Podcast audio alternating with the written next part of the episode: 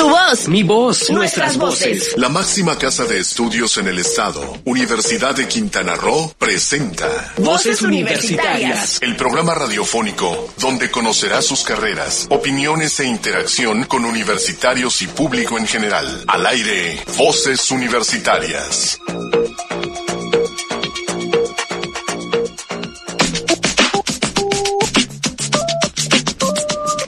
Buenas tardes, muy buenas tardes, bienvenidos. Gracias por dejarnos entrar a sus hogares, a, su- a sus oficinas, a sus coches, a nos escuchen. Es el momento de empezar Voces Universitarias Radio, el programa de vinculación de la Universidad de Quintana Roo con la sociedad de Quintana Roo, de Cozumel y hasta donde llegue nuestra señal. Muy buenas tardes. Esta tarde tengo otra vez el honor de acompañar a Silsa Jaimes. Silsa, ¿cómo estás? Muy buenas tardes. Hola Héctor, buenas tardes, muy bien, espero que todos anden bien por ahí en casita. Gracias, gracias. Silsa, si quisieran comunicarse con nosotros, ¿en dónde lo hacen? Ah, los números 87-209-48 en cabina y el WhatsApp 987-103-3679. Además de que nos pueden seguir por las páginas de Facebook de Sol 899 899 FM y Voces Universitarias Radio. Ya estamos ahí al aire en, en- el Facebook y aquí en la radio también. Muchísimas gracias. Esta tarde vamos a hablar. El próximo sábado, el 11, es el Día de- Mundial de las eh, Aves Migratorias. Es un, el segundo sábado de cada mayo se celebra esta conmemoración en donde tratamos, se trata de hacer conciencia sobre la problemática que llevan las aves migratorias porque sus poblaciones están en decremento desde hace algunos ayeres y ahora eh, tienen un problema más, un problema más grande que es eh, los plásticos que están siendo, los están dañando. Y vamos a hablar en el Sabías que sobre eso y aparte tenemos aquí de invitada a una persona que nos da mucho gusto por fin tener aquí porque habíamos, habíamos dado su información sobre las actividades que ella realizaba con avistamiento de aves en la Bucro, conferencias que se organizó ahí en el, en el auditorio de la Bucro que hace un, el mes pasado estuvimos este, diciéndolo aquí para que fuera los viernes y sábado de la Universidad de Quintana Roo. Bueno, pues ella es la responsable, es Cristina Mota Rodríguez, ella es estudiante de la maestría en gestión sustentable del turismo. ¿Qué tal? ¿Cómo estás? Muy buenas tardes. Hola, buenas tardes. Muchas gracias por la invitación. Eh, estoy, bueno, estamos muy bien terminando aquí las, las actividades de la mañana, ¿no? Los tres. Eh, me da mucho gusto la invitación, lo, re- lo reitero, para pues poder platicarles, ¿no? Cómo fue la iniciativa del programa de aves en la UCRO y pues sobre el Día Mundial de las Aves Migratorias. Así es. Cristina, entrando en materia, ustedes, tú has visto avistamiento de aves, ha estado pendiente de las aves migratorias aquí de Quintana Roo y sobre todo de Cozumel, y pues tú has enco- detectado ya problemáticas al respecto de los plásticos aquí en, la isla. Pues en general la problemática con la, por la contaminación de plásticos en la costa oriental principalmente es muy alarmante, ¿no? Porque es plástico que llega con las corrientes oceánicas y digo por mi parte también trabajo en una brigada de, de limpieza de playas y sí encontramos de todo, encontramos este, refris, neveras, pedazos de plástico y pedazos muy pequeños de plástico que están pues en zonas de anidación de aves. Digo, hemos trabajado mucho con las tortugas y vamos a proteger a las tortugas y sí, son- también son animales importantes, pero las aves también conviven ¿no? en este hábitat que es la, bueno, en este caso la duna costera. Entonces siempre pueden ser obstáculos, ¿no? Los, todos los plásticos que puedan estar allá. En general, pues eh, aquí Cozumel, este, tenemos en, del- en el invierno, bueno, desde el otoño, creo que desde octubre tenemos el avistamiento de las aves migratorias que vienen a Punta Sur, a los diferentes aves. Tenemos fragatas, tenemos espátula rosada, tenemos flamencos, tenemos, bueno, una serie de, de aves que son grandes y migratorias y, bueno, busquen este refugio en la zona, pero ah, ¿ustedes han notado acaso, tú sabes algo sobre la, si han de- este, decrecido sus poblaciones aquí en Cozumel o en la isla? Em, sobre estudios poblacionales no tengo la información. Ahorita sé que investigadores de COSUR y de la UNAM han trabajado mucho en respecto a la bifauna de Cozumel. De hecho hay una página que se llama Aves de Cozumel que es promovida por la por la UNAM también. Em, en cuanto a los listados tenemos un total de 107 aves migratorias de invierno y aproximadamente unas 10 de verano. Digo, es información que corroboré con la, con la CONAM, que también pues han estado trabajando en eso, ¿no? Y con el Cosmo Birding Club, que son los que igual han estado trabajando mucho en materia de observación de aves. Y bueno, otro grupo que igual podría brindar la información es la Fundación de Parques y Museos. Ahora que está de moda el término de resiliencia, yo creo que una de las especies que más resiliencia ha mostrado a lo largo de la historia son precisamente las aves. En el sentido de que lo vimos nosotros en Wilma, desaparecieron casi las aves, hubo una, un, descenso dramático, pero unos años después vimos cómo las aves volvieron a Cozumel, este, volvimos las golondrinas, vimos otra vez loros, vimos otra vez muchas de las especies pues, tradicionales que siempre vemos por Cozumel. ¿Esto es, ¿Esto es cierto? ¿Si son resilientes o tienen una problemática que no, ya le, están, le estamos causando daño? Porque el ser humano es el que más de daño les causa a los seres, ¿no? Pues dependiendo de las especies. O sea, sí hay especies que son muy sensibles ante la presencia humana. Por ejemplo, las aves que anidan en la playa, algunas sé que cuando ya detectan presencia humana se van, ¿no? Y ya abandonan los sitios de anidación. Entonces sí hay cierto desplazamiento de estas aves, pero en general están muy adaptadas al comportamiento humano. De hecho, se consideran las especies eh, todavía silvestres que conviven más con, con los seres humanos, ¿no? Digo que se que vuelen, que se desplacen rápidamente, eso ayuda mucho. Pero por ejemplo, es más común ver aves silvestres en la ciudad o conviviendo con los humanos que por ejemplo mapaches, cuatíes, no mamíferos silvestres tienden a ser más eh, tímidos, más que este hay que entrar como en el áreas naturales para observarlos, no están en la ciudad conviviendo libremente. Así es. Bueno, ¿Te parece vamos a nuestra primera pausa? Vamos a nuestra primera pausa, vamos a ver un poquito también de aves migratorias en nuestros sabías que. Perfecto. Regresamos aquí a Voz Universitarios.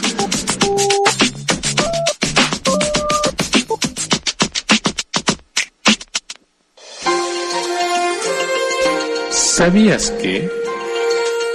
Este 11 de mayo se conmemora el Día Mundial de las Aves Migratorias, que este año nos recuerda que hay tanta basura plástica en el mar que 90% de las aves marinas la está consumiendo y para 2050 todas virtualmente la habrán ingerido. El hallazgo revelado en un nuevo estudio rastrea por primera vez cuánto se ha diseminado el plástico en las entrañas de las aves marinas de todo el mundo. No te despegues, en un momento regresamos a Voces Universitarias Radio.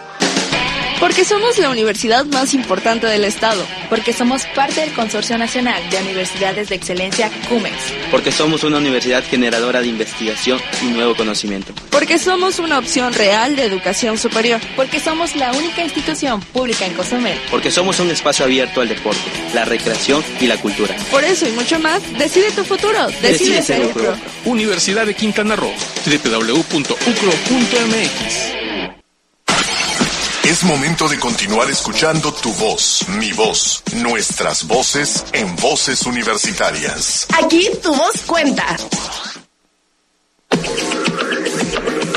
El 29 de enero de 1958, el diario The Boston Herald publicó una carta de Olga Owens Hawkins en la que se refería al famoso pesticida DDT como una sustancia muy peligrosa. Hawkins tenía una amiga, la bióloga marina Raquel Carson, a quien envió una copia.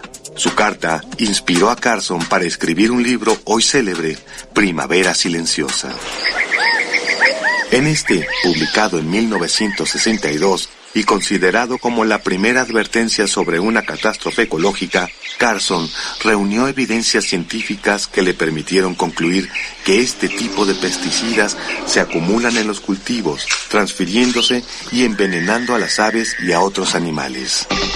Pero sobre todo, Primavera Silenciosa por primera vez hace preguntas importantes sobre el equilibrio entre el progreso industrial, la protección ambiental y la calidad de vida, despertando la conciencia ecológica.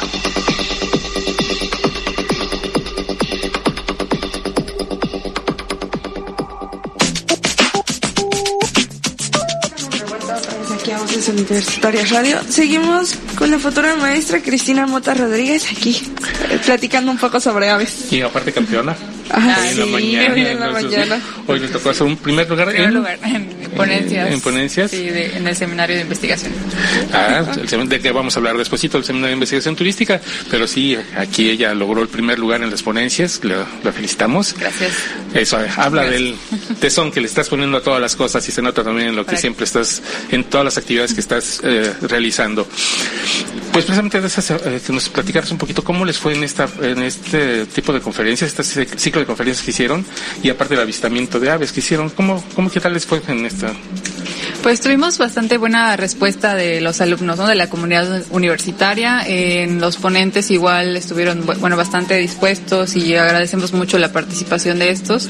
En, el objetivo realmente era acercar a la, la comunidad universitaria y a cualquier persona que se quisiera sumar a lo que es la observación de las aves, ¿no? A qué, qué es la observación de aves y cómo esto se puede convertir en una actividad de provecho, ¿no? Que es el aviturismo. Eh, Ahorita que se está tocando muy el, mucho el tema de tal vez la, la, el exceso de, de personas que están llegando, por ejemplo, al arrecife o a ciertos ecosistemas, quizás la, el aviturismo de una manera bien controlada pudiera ser una actividad alterna, ¿no?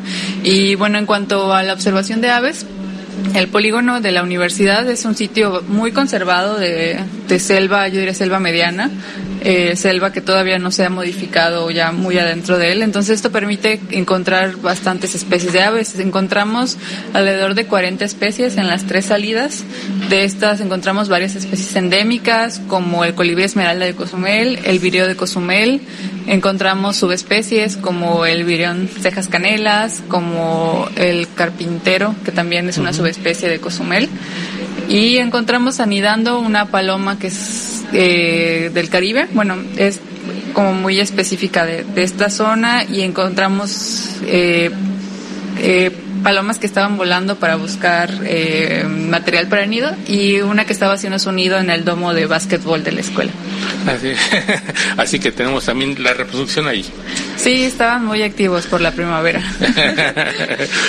¿Y qué tal? ¿Cómo ves? Las, en este caso, serían, ¿estaremos hablando de unas buenas, están en buena salud las estas especies o eh, sí también tenemos que tener precauciones? Pues en general siempre hay que tener como la, la precaución al estar conviviendo con especies silvestres, ¿no? Eh, no las vimos ahora sí que en una situación que presenten como alguna enfermedad o que las veamos eh, decaídas, ¿no? Digo, eso ya sería como un estudio muy específico. Eh, que se estén reproduciendo quiere decir que, que tienen los suficientes recursos y que al menos el polígono de la universidad igual es un sitio adecuado, ¿no? Para que, para que estén estas especies. Porque no solo encontramos nidos de la paloma corona blanca, hace rato no, no, dije la especie, eh, encontramos también nidos de la tortolita canela, encontramos nido del colibrí esmeralda, nido del colibrí garganta negra y también uno de un carpintero. Wow, sí. Entonces, sí. Hay bastante variedad entonces. Y creo que tú tienes mucha razón en cuanto lo dices del aviturismo. Hace algunos ayeres, eh, cuando era secretario de, de, de, turismo, el, hoy este, el ex, este, perdón, el ex secretario de turismo, eh, Pedro Joaquín Caldwell, también nuestro gobernador y cozumeleño bueno, de cepa, él intentó hacer un proyecto de, de, de aviturismo, porque en Nueva York hay muchísimos, este, bueno, todo lo que es la costa oeste de Estados Unidos, hay muchísimas personas de alto poder adquisitivo que pagan muchísimo por venir a observar aves diversas. Entonces ese fue el primer, el primer punto que se quiso hacer en, en Punta Sur, cuando se creó como parque estatal. Esa es una de las, de las miradas, el atraer este tipo de turismo que es de alto poder adquisitivo, que utiliza la hotelería, que es lo que se busca muchas veces porque es el que deja mejores derramas. Y en fin, bueno, esto podría ir de la mano, ¿no? Una investigación de, y una detección de las aves para convertirlo en un, pues no sé, como un mapa para, para poder este, atraer este tipo de, de turistas. Sí, de hecho existen herramientas digitales que te permiten hasta ver en qué lugares hay más aves para observar. Por ejemplo, se llama, bueno, la página se llama eBird, es de laboratorio de Cornell que uh -huh. trabaja pues con observación de aves y con aviturismo eh, y con investigaciones científicas sobre aves. Eh, que te permite subir observaciones. Y poco a poco te va sumando una lista de cuántas especies puedes observar en determinado sitio. Y por ejemplo, la UCRO ya es un hotspot, se le llama, okay. de observación de aves y de hecho puedes eh, entrar a la página y ver quiénes han ido y hay visitantes que han llegado por su cuenta porque ya vieron todas las especies que pueden encontrar en la UCRO. Digo, y la UCRO es una, es una parte de pequeñito, ¿no? pequeñita y está en medio de la ciudad. Entonces, en otras zonas más alejadas, en áreas naturales protegidas, pues la, la riqueza de especies aumenta. Entonces, sí, Cozumel es un sitio bastante accesible para las personas eh, cuanto a las zonas a donde podemos encontrar las aves y muy o sea, con un potencial muy grande, ¿no? Para desarrollar esta actividad. Lo que nosotros nos falta entonces es lo que decíamos en las pequeñas acciones de que no tiremos basura, de utilizar bolsas de plástico, en fin, todo esto que siempre estamos repitiendo aquí en el programa y eso va a ayudar, ¿de qué manera? En que también la salud de las aves esté mejor conservada, ¿no? Sí, eh, sí, de eso precisamente igual eh, me refería hace rato con la regulación de actividades, ¿no? Que no, digo, el aviturismo sí puede generar muchas eh, oportunidades de trabajo, pero como todas las actividades tenemos que hacer, no sé, estudios de capacidad de carga, de, análisis de impactos y como dice, pues eh, tener esa conciencia de no contaminar, de, de cuidar el, ahora sí que pues nuestro medio en general y algo que brinda el aviturismo o apostar al aviturismo es que va de la mano con la conservación de la cobertura vegetal. Para que nosotros podamos seguir teniendo aves necesitamos vegetación, necesitamos mantener nuestras plantas. Entonces muchas veces eso ya, por ejemplo, en algunos países como Costa Rica, que ya tienen años desarrollando eh, eh, la actividad del aviturismo, se dieron cuenta de que un árbol, por ejemplo, les puede representar mucho dinero. ¿Por qué? Porque si hay un árbol, hay aves y las aves pues le generan un ingreso económico porque hay gente que paga para ir a ver esas aves. Y las mismas aves eh, reproducen también plantas a través de las semillas, a través de sus excretas, a través de muchas cosas, nos ayudan a que ese equilibrio ecológico se mantenga también. Sí, exactamente, todos eh, entra dentro del ciclo, ahora sí. Y pues si hacemos las actividades de manera adecuada, pues pueden ser bastante benéficas. Así es, es, es todo un círculo virtuoso el que tenemos que buscar no tirar basura para que haya más aves, para que no, no tirar ese arbolito para que nos, a veces nos, nos, creemos que nos estorba, ¿no? Hay que dejarlo porque las aves pueden llegar ahí, puede haber un mayor desarrollo de mayores plantas, con gracias a los pajaritos también, a, las, a todas las especies, porque también el, este, el pecarí de collar también, al ver, comer las plantas también va y los pone a otro lado y gracias a eso va a surgir otra plantita después. Así que es un círculo totalmente. Exactamente. Entonces esperamos tener otro foro de aves y avistamiento de aves en la universidad. Sí, yo espero que este que pasó ahorita en marzo no sea el único, sino que dé pie para otras actividades, quizás un seminario, quizás un foro ya para discutir esta parte del aviturismo. Digo, hubo buena respuesta de los alumnos, de profesores y de otras instituciones que vinieron de, de los fuera. ponentes, que siempre Sí, de, de los ponentes y entonces sí quedó como esa inquietud de profundizar un poquito más en las nuevas oportunidades ¿no? que hay para, para esto del aviturismo y de la observación de aves también, que por, bueno, yo lo tengo como, como una actividad que me gusta mucho hacer. Hay gente que se dedica de lleno al 100% a esto, yo lo hago en mis ratos libres, pero es bastante reconfortante y estar en contacto con la naturaleza, o sea, es una actividad muy recomendada para las personas. Lo haremos. pues Cristina Mota, muchísimas gracias, nos da mucho gusto. Bueno, es un orgullo tenerte como alumna de la universidad y sobre todo como una persona que se está esforzando siempre con este tipo de actividades, organizando actividades diversas, ¿no? en sus tiempos libres, como dices, y pero que aparte en, en lo académico, ahí vas, ¿no? Llegas, el primer premio de hoy es un buen ejemplo de lo que estás logrando y te felicitamos, muchísimas felicidades y te agradecemos mucho tu presencia aquí en el programa. Y muchas gracias por la invitación y bueno, vamos todos a, a ver aves, ¿no? Perfecto, a cuidarlas sobre todo. bueno, pues vamos a un corte. Vamos. Regresamos aquí a Voz Universitaria Radio.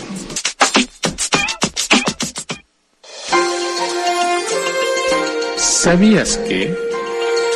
Con una producción anual de más de 300 millones de toneladas, el plástico es uno de los materiales más utilizados en el mundo. Ligeros y diseñados para durar, las piezas desechadas se transportan fácilmente a los ecosistemas a través de las fuerzas de la naturaleza causando graves amenazas para las especies migratorias de todo el mundo. Se estima que 8 millones de toneladas de residuos plásticos entran en los océanos del mundo cada año.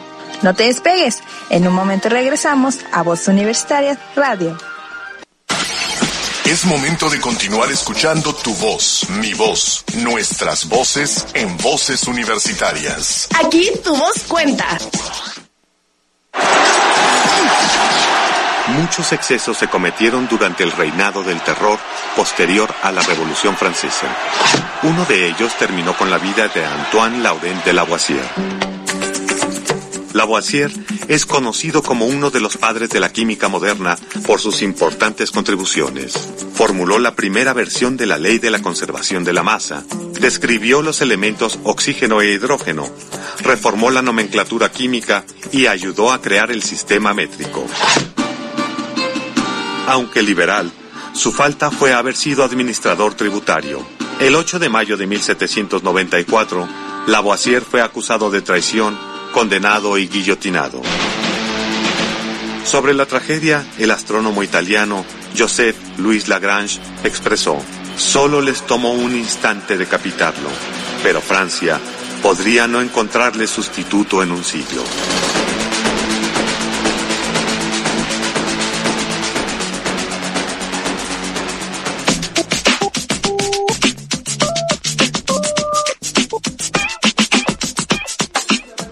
Aquí a Voces Universitarias Radio. Héctor, ¿con qué nos vamos ahora?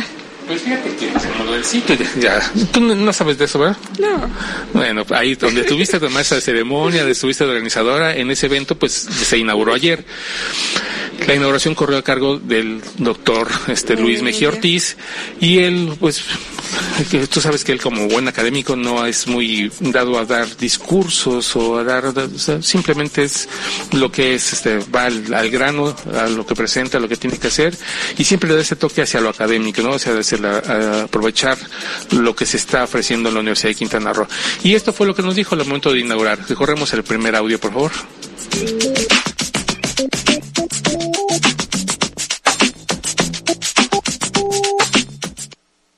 Eh, buenos días. Primero que nada, pues una bienvenida a este seminario de investigación turística universitaria, que, como ya decían las compañeras, es el décimo que se realiza a través de pues las academias, especialmente de turismo, y los cuerpos académicos involucrados, el Departamento de Estudios Sociales y Empresariales. Y en realidad, pues es un foro con una gran oportunidad de escuchar opciones, eh, nuevas investigaciones eh, de los alumnos de posgrado, de los alumnos de licenciatura, conferencias magistrales que nos enriquezcan y nos permitan, pues, entender un poco más este fenómeno del turismo desde la perspectiva de la investigación científica. Verás, siempre diciendo que aprovechemos y sobre todo que veamos las nuevas las nuevas investigaciones como las que hizo Cristina, los que está haciendo Cristina, como las que están haciendo todos los doctorantes, todos los maestrantes, que es interesantísimo porque como hablábamos la semana pasada, es la generación de nuevo conocimiento y generación de conocimiento sobre lo que sucede en nuestro entorno, Cozumel, Quintana Roo, en general hay algunos que están haciendo en algunos otros lugares, por ejemplo, hay una chica de maestría que está haciendo sobre este Guanajuato, pero en fin, son investigaciones que están haciendo desde Cozumel con, hacia lo que es México, hacia lo que es Quintana Roo, lo que es Cozumel. Y no solo Cozumel, igual como repites, hoy tuvimos un chico que nos estuvo hablando sobre la historia de Puerto Morelos y cómo ha ido creciendo el turismo en esa zona. Entonces, ha sido bastante interesante. Fueron dos días de mucho conocimiento, de mucho aprendizaje. La, de la Universidad Sonora de momento estuvo muy bueno, aunque no, pues, pudimos grabarlo porque en ese momento se nos había agotado la pila, pero este también estuvo muy interesante porque nos permite ver otros panoramas. Y una de las, de las, pan- las ponencias, la ponencia principal fue de un profesor de aquí de la Universidad del Caribe, también de la hermana uni- Universidad del Caribe, también quintanarroense de Cancún, y él hizo esta, esta locución eh, sobre la investigación que está haciendo y me llamó mucho la atención este pedacito en especial de su conferencia que trató sobre qué tanto el, está realmente creciendo el turismo. Porque crece el turismo, se nos enseñó, pero el impuesto al hospedaje no está subiendo en la misma proporción. Entonces, ¿qué está pasando? Y bueno, esto es parte de lo que nos está diciendo.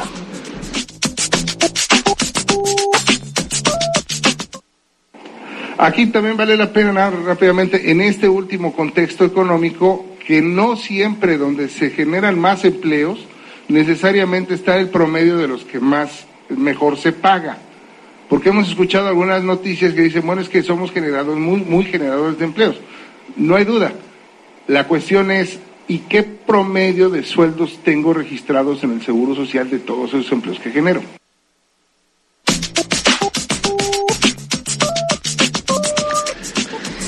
Eh, sí, o sea, es parte también de que veamos la investigación. Esta investigación que hace este investigador del, del está haciéndolo en conjunto con el doctor Palafox aquí también de nosotros. Y entonces están viendo, analizando todas las, las estadísticas sobre cuestiones económicas que hay en el Estado para ver, y en el país, perdón, no solamente el Estado, en el país, para ver qué es lo que, dónde sí está creciendo realmente el turismo, dónde está dejando mejores ingresos, dónde está dejando mejores percepciones y dónde a pesar de que está creciendo, no está eh, reflejándose en los impuestos, no se está reflejando en el desarrollo económico, no se está reflejando en el desarrollo social. Es algo muy importante porque le apostamos mucho en el turismo. Estamos hablando de que el turismo es casi el 2% del PIB de México, el 1.8, es casi el 2% del PIB, o sea, el Producto Interno Bruto de la nación. Y si no está dejando, pues ahorita que se está quitando por parte del gobierno federal los recursos para promoción, bueno, entonces, ¿cómo se le va a hacer? El turismo es generador de recursos y está generando mucho, pero entonces, ¿dónde se está yendo eso? ¿Dónde se están yendo esas ganancias? ¿Dónde se está yendo ese recurso? Porque no está llegando a la, federación, no está llegando al Estado, no está llegando a las comunidades. Eso creo que también llamó mucho la atención, no solo, no solo de nuestros ponentes en el área de, exposiciones que tuvimos de tesis, sino los chicos de licenciatura y algunos otros doctorantes y maestrantes este, hicieron carteles.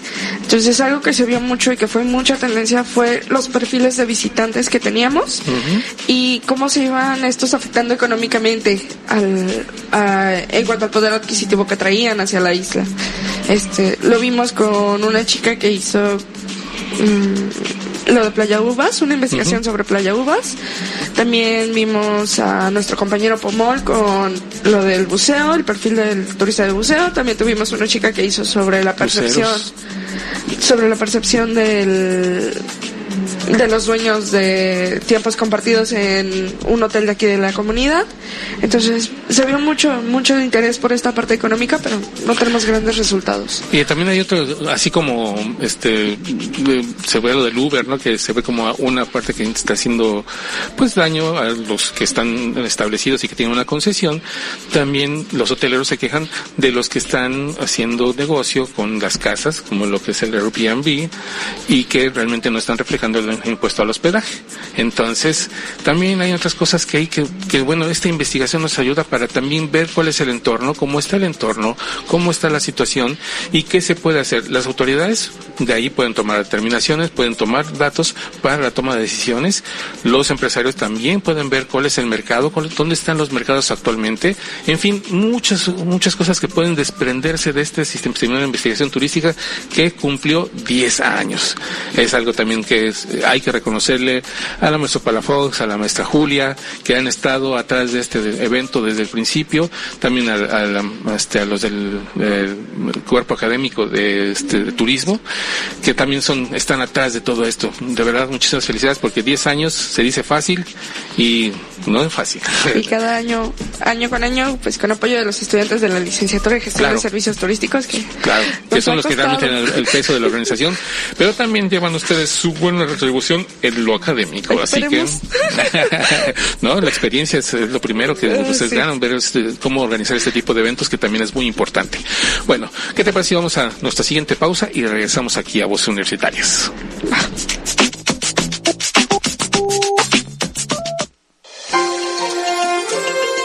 ¿Sabías que... En casos de ingestión, los daños causados por el plástico en las aves depende de su forma. Partículas de plástico agudas causan la muerte inmediata por la perforación de los órganos internos. Pero, sobre todo, el consumo de plástico conduce a una sensación crónica de hambre e inanición, ya que da la sensación de tener el estómago lleno y sin ningún valor nutricional. No te despegues, en un momento regresamos a Voces Universitarias Radio. Porque somos la universidad más importante del Estado. Porque somos parte del Consorcio Nacional de Universidades de Excelencia CUMEX. Porque somos una universidad generadora de investigación y nuevo conocimiento. Porque somos una opción real de educación superior. Porque somos la única institución pública en Cozumel. Porque somos un espacio abierto al deporte, la recreación y la cultura. Por eso y mucho más, decide tu futuro. Decide, ser UCRO. Universidad de Quintana Roo. www.ucro.mx mi voz, nuestras voces en voces universitarias. Aquí tu voz cuenta.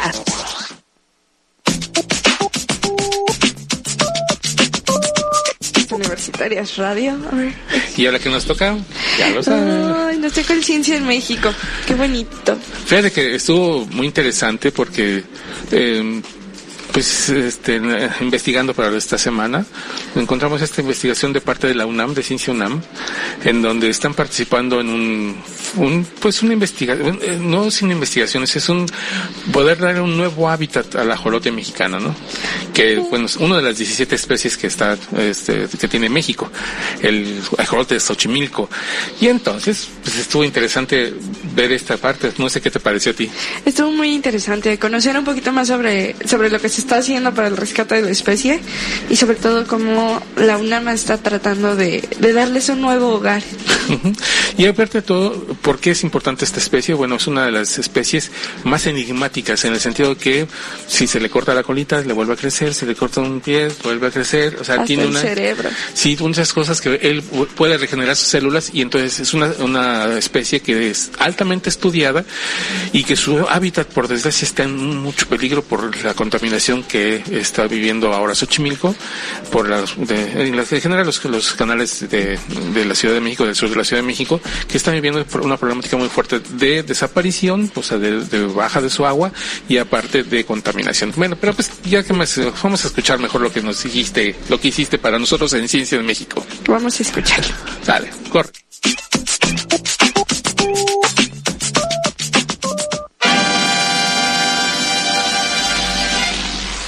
La ciencia en México. En 1998, en el lago de Xochimilco, existían 6.000 ajolotes por kilómetro cuadrado, de acuerdo con un estudio realizado por la Universidad Autónoma Metropolitana. En 2014, el Instituto de Biología de la UNAM realizó un nuevo análisis y detectó solo 35 anfibios de esta especie por kilómetro cuadrado, una cifra preocupante. Apuntó Horacio Mena González, investigador de este instituto de la UNAM. A nivel mundial, México es el país que cuenta con una mayor del ajolote, 17 especies. Son animales de sangre fría que viven la mayor parte del tiempo en el agua, donde respiran a través de branquias. Cuando llegan a su etapa adulta se vuelven terrestres y cambian su respiración pulmonar. El anfibio originario de Xochimilco mide de 28 a 30 centímetros. Esta especie pasa toda su existencia en el agua. Esto significa que nunca llega a ser adulto. Aun cuando tenga la madurez sexual, se quedará en etapa larvaria. A este fenómeno se le llama neotenia. Es un animal que siempre está sonriendo. Si tú lo ves enfermo, sano o muerto, siempre se está riendo. Nunca sabes lo que está pasando, refirió Mena González. Las condiciones actuales de los canales de Xochimilco son adversas por la contaminación del agua, el crecimiento urbano y principalmente por la presencia de especies exóticas que han mermado la población de ajolotes, al grado que estos últimos años se considera una especie en peligro de extinción, acotó Rubén Rojas, investigador del Instituto de Biología.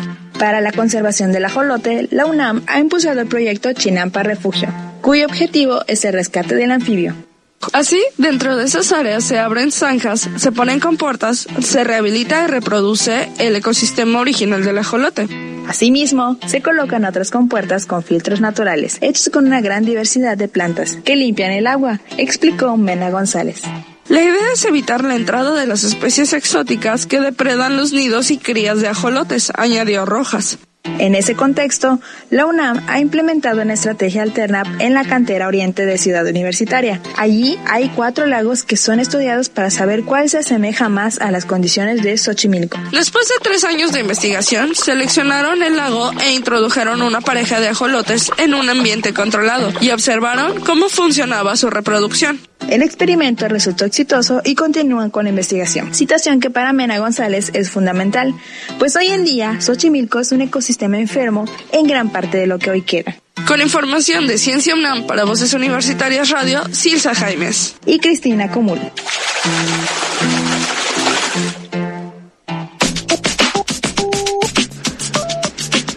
Pues ahí está.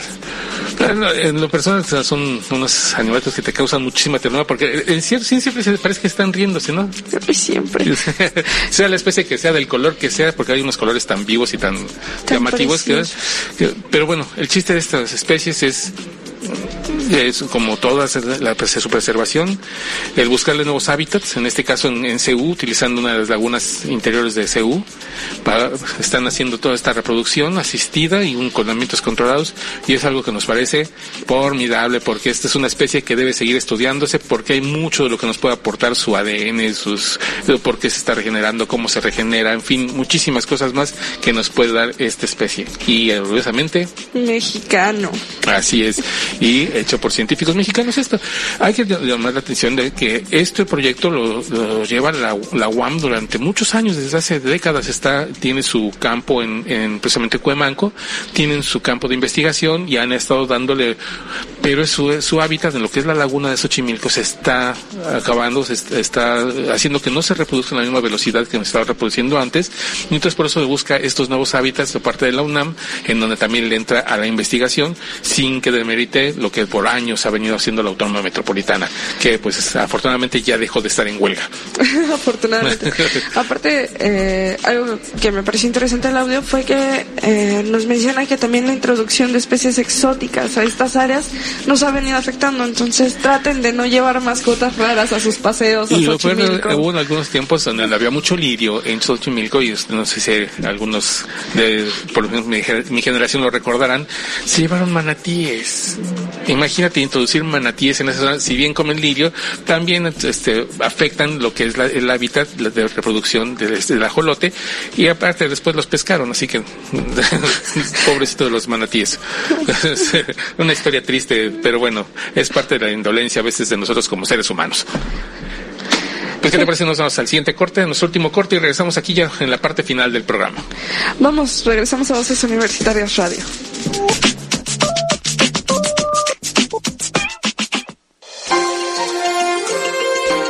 ¿Sabías que? Los estudios demuestran que los proyectos locales en gestión de los residuos plásticos producen resultados en un corto periodo de tiempo. Si bien la comunidad internacional debe tomar medidas urgentes para mitigar lesiones innecesarias y la mortalidad de las aves migratorias, debido a la contaminación de plástico, son las más pequeñas acciones en nuestras comunidades, en nuestras casas, las que mejores impactos dejan. No te despegues, en un momento regresamos a Voces Universitarias Radio. Porque somos la universidad más importante del estado. Porque somos parte del Consorcio Nacional de Universidades de Excelencia CUMEX. Porque somos una universidad generadora de investigación y nuevo conocimiento. Porque somos una opción real de educación superior. Porque somos la única institución pública en Cozumel. Porque somos un espacio abierto al deporte, la recreación y la cultura. Por eso y mucho más, decide tu futuro. Decide, ser UCRO. Universidad de Quintana Roo. www.ucro.mx es momento de continuar escuchando tu voz, mi voz, nuestras voces en voces universitarias. Aquí tu voz cuenta. De regreso otra vez aquí en Voces Universitarias Radio. Platícanos, Héctor, ¿qué tenemos pendiente? Pues bueno, eh, mientras que mañana muchos van a celebrar a sus respectivas madres y les deseamos felicidades a todas las mamás, de verdad. Eh, no hoy por un día, sino por siempre, por todo lo que nos dan. Eh, bueno, pues nosotros en la universidad tenemos un evento, como lo hemos enseñado la, la, semana pasada, está la Jornada Ambiental Universitaria, que va a tener sede mañana en el Auditorio Universitario.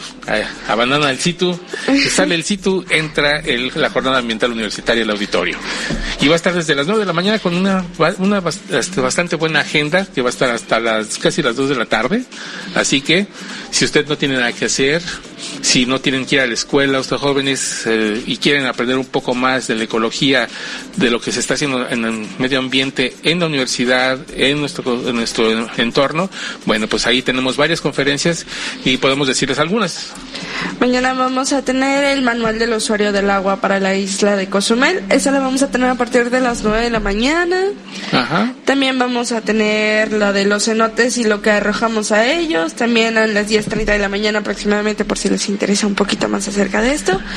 Y también vamos a tener carteles y esculturas en el Salón de Usos Múltiples de la Universidad a partir de las 12 del día. Así es. Y bueno, aquí lo importante es que es todo lo que se ha trabajado por parte de los alumnos o parte de, otras personas externas, en organizaciones externas, en torno a Cozumel, cenotes, estamos hablando de los corales, estamos hablando del uso racional del agua, el uso del, del no uso del, de la basura de plástica, el reciclaje de las, de, para una, tener una isla sana, en fin, una serie de cosas muy del día que nos pueden ayudar mucho en nuestro, nuestra vida, de verdad. Lo hemos visto en el ¿Sabías qué? Durante todo esto, las pequeñas acciones que nosotros hacemos en casa, como el no utilizar plásticos, bolsas de plástico en el súper, no consumir popotes, el que podamos reutilizar los plásticos, los, el cartón, en fin, todas estas, estas acciones, hacer composta, son parte de las pequeñas acciones que podemos hacer en nosotros como ciudadanos y que en, en lo en grande impactan. Por si todo lo hacemos, eh, eso va a bajar inmediatamente los plásticos, las, las 800 toneladas de, de plásticos que van a los mares mensual, anualmente, perdón, eso puede descender drásticamente si nosotros dejamos de utilizarlos. ya también vimos aquí en la isla de Cozumel hay un supermercado ya muy conocido que a partir del 15 de mayo dejará de usar bolsas plásticas. Entonces ahí ya vamos viendo pequeñas acciones de grandes empresas este, y van apoyando también a lo que venimos haciendo. Y lo que han hecho también muchos restaurantes, donde no dar este, los popotes, en fin, todo esto es poco a poco. Fueron casi 50 años en, de producción de plástico que se fueron al, se están yendo al mar. Y, y en los últimos 10 años ha sido alarmante la cantidad de plástico que llega al mar, de diferentes tipos. Entonces, algo hay que hacer y lo que ¿quién, es, ¿quién lo va a hacer? Pues no, no esperemos que las autoridades lo hagan o que otros lo hagan. Empecemos por nuestra casa, empecemos por nosotros mismos o nuestras acciones del día a día. ¿O no? Así es. Ya, vamos cambiando todo. Perfecto. Pues no nos queda ahora más que agradecer a todos los que nos escucharon, a todos los que nos vieron a través del Facebook, a través de a Cristina Mota que estuvo con nosotros. Muchísimas gracias. Es un, no sé, es algo refrescante, te llena de vida, de que ver gente tan joven que está trabajando por su comunidad, por su entorno, por su isla. Ella, no, aunque no nació aquí, es de Mérida, pero ha estado muchos años aquí en Cozumel y ha trabajado por su isla en lo que ella puede y aporta en lo que ella puede. Agradecemos a quienes hacen posible este programa. También agradecer a los chicos, a Cristina Cumul y a Carlos Sánchez por prestarnos sus voces. Así es, para la voz en off, a todos los que hacen posible este programa, a Ramón en los controles de audio, a Eleazar en el, los controles de video, muchísimas gracias, a Sol Estéreo que nos permite siempre llegar con ustedes, a la Universidad de Quintana Roo que nos permite, a nuestros patrocinadores, por decir, como siempre, a Pasa, a Merimed, muchísimas gracias, como siempre, y a usted que nos escucha y nos hace que estemos aquí siempre y que esté al pendiente de nosotros, le agradecemos muchísimo, muchísimo de verdad. También recuerda que seguimos en las plataformas de streaming. Así es, en nueve diferentes plataformas, menos Spotify, ahorita anda fallando, no puede subirse, no sé por qué razón, pero bueno, vamos a trabajar en ello porque creo que cambiaron sus políticas en Spotify y por eso de las últimas dos semanas no hemos podido subir los audios, pero este eh, vamos a ver cómo la vamos a hacer para poder llegar bueno, a través del Spotify. Tenemos las demás plataformas de streaming como iTunes. las de iTunes y las de Google y las de Android. Ajá, Entonces por ahí también nos pueden seguir escuchando. Perfecto. Pues muchísimas gracias y los esperamos aquí la próxima semana.